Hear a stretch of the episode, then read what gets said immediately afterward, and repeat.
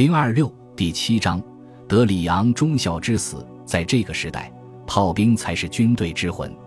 拿破仑一世，克诺贝尔斯多夫在二十二日作战命令当中，不再为下属各军的进攻目标设限了。他亲自打电话给第十八军参谋长，命令他当天必须不惜一切代价占领考雷森林。德军在这一天将重复前一天清晨的炮击。直到法军的防御彻底软化为止，然后突击队将在下午发起冲击。可是，在破晓时分，法军暂时转入主动，沿整个前线的数个点发动了连营规模的反攻。法军的反攻和1914年战争爆发时的举措一样，是他们一直以来所秉承的进攻教条的典型反应。按照这种教条，一切丢失的阵地都必须立刻通过反击加以收复。这种教条复活了过去好几个世纪以来震慑着全欧洲的那种所谓的法兰西狂怒，可是这种零星而仓促的小规模反攻总是代价高昂，与所获得的微不足道的成果不成比例。大多数这类局部反攻一开始就被打散了，要么被德军新一轮炮火弹幕所消灭，要么被绝好据守的德军侦察队连夜运上阵地的重机枪扫倒。又或者迎头撞上兵力占据绝对优势的德军进攻部队，在考雷森林地带，前一天在战斗中丢了脸的丹道夫军士长在清晨迅速被击溃的反攻中牺牲，用鲜血为自己洗刷了耻辱。同时，法军炮火在这场战役当中第一次发挥了些许作用，结果却敌我不分地打到法德两军扭作一团的步兵们头上。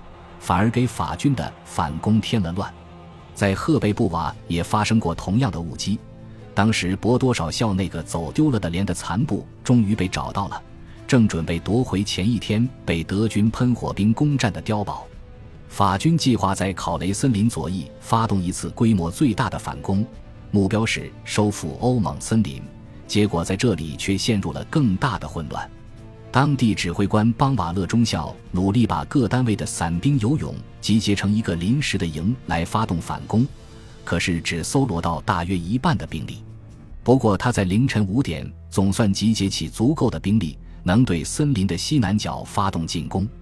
可就在预定的反攻时间之前一个小时，一名浑身泥污的传令兵带来了巴普斯特将军签发的一道命令。这名传令兵于昨晚十一点被派出。用了五个小时才走完中间的四英里路。巴普斯特将军把更多的部队划归邦瓦勒指挥，但要求他筹划在清晨六点对整个森林发动进攻。此刻，中校跟第七十二师师部的电话联系已经恢复，只是还有些断断续续。邦瓦勒中校跟巴普斯特将军在电话上激烈的争吵了一番，邦瓦勒辩解说自己的局部反攻起码已经准备停当。而且有成功的希望，可巴普斯特坚持要他对欧盟森林发动全面反攻。两个人因糟糕的电话线路发生了许多误解，最后达成妥协。邦瓦勒将会发动巴普斯特所要求的全面进攻，不过要推迟到上午八点半，那时天将大亮。这个妥协的结果是灾难性的。上午七点二十分。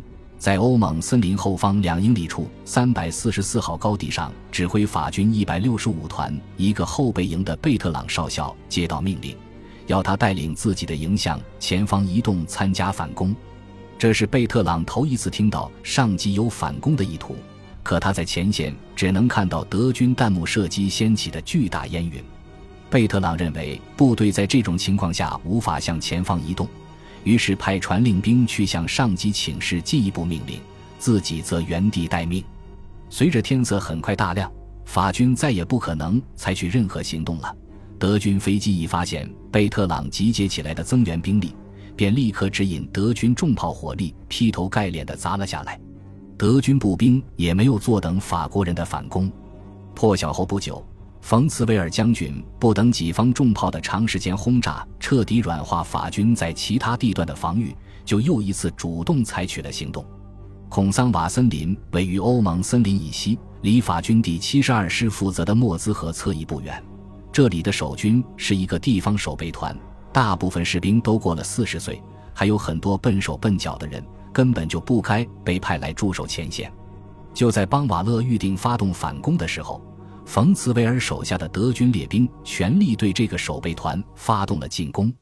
德军再次派出喷火兵，这次法军一整个连土崩瓦解，没命的一直逃到莫兹河边的萨莫尼厄才停下脚步。正规军第三百五十一团的一个营试图抵挡德军，结果几乎被全歼。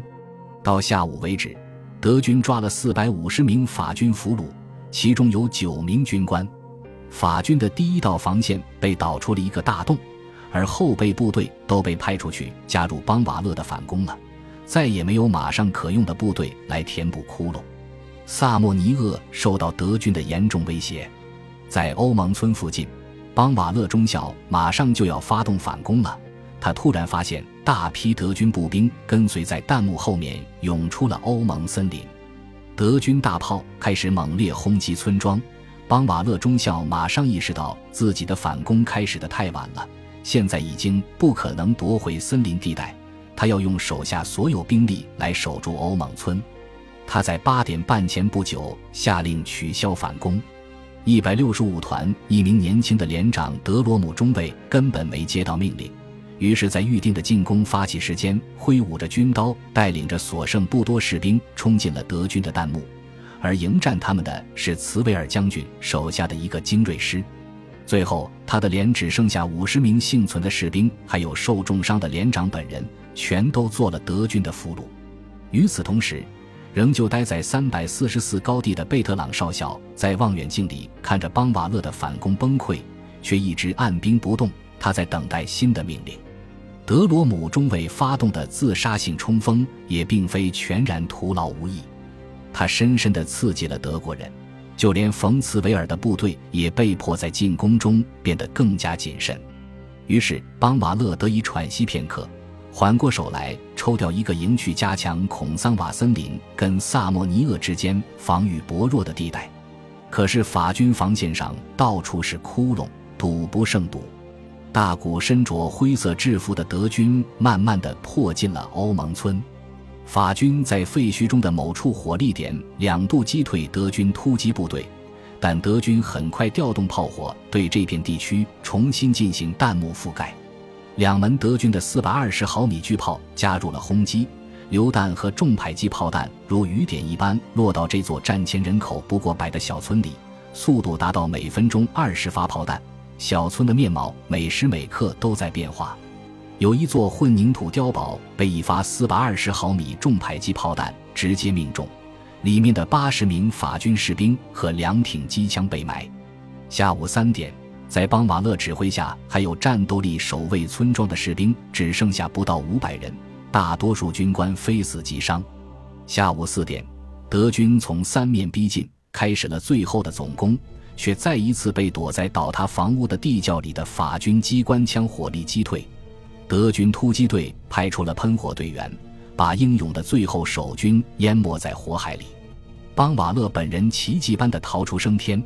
当时，一名德国喷火兵已经把喷嘴对准了邦瓦勒指挥部地窖的通风口，正要喷火。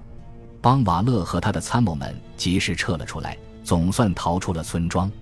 他的军装被子弹灼焦和撕裂，但身上居然毫发无伤。这个团只剩下他本人、五名军官和大约六十名士兵，死伤总数达一千八百人。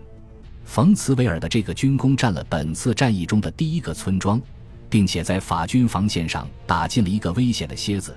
他一方面打开了直接通往萨莫尼厄的极具战略意义的山谷，另一方面也令考雷森林的侧翼暴露出来。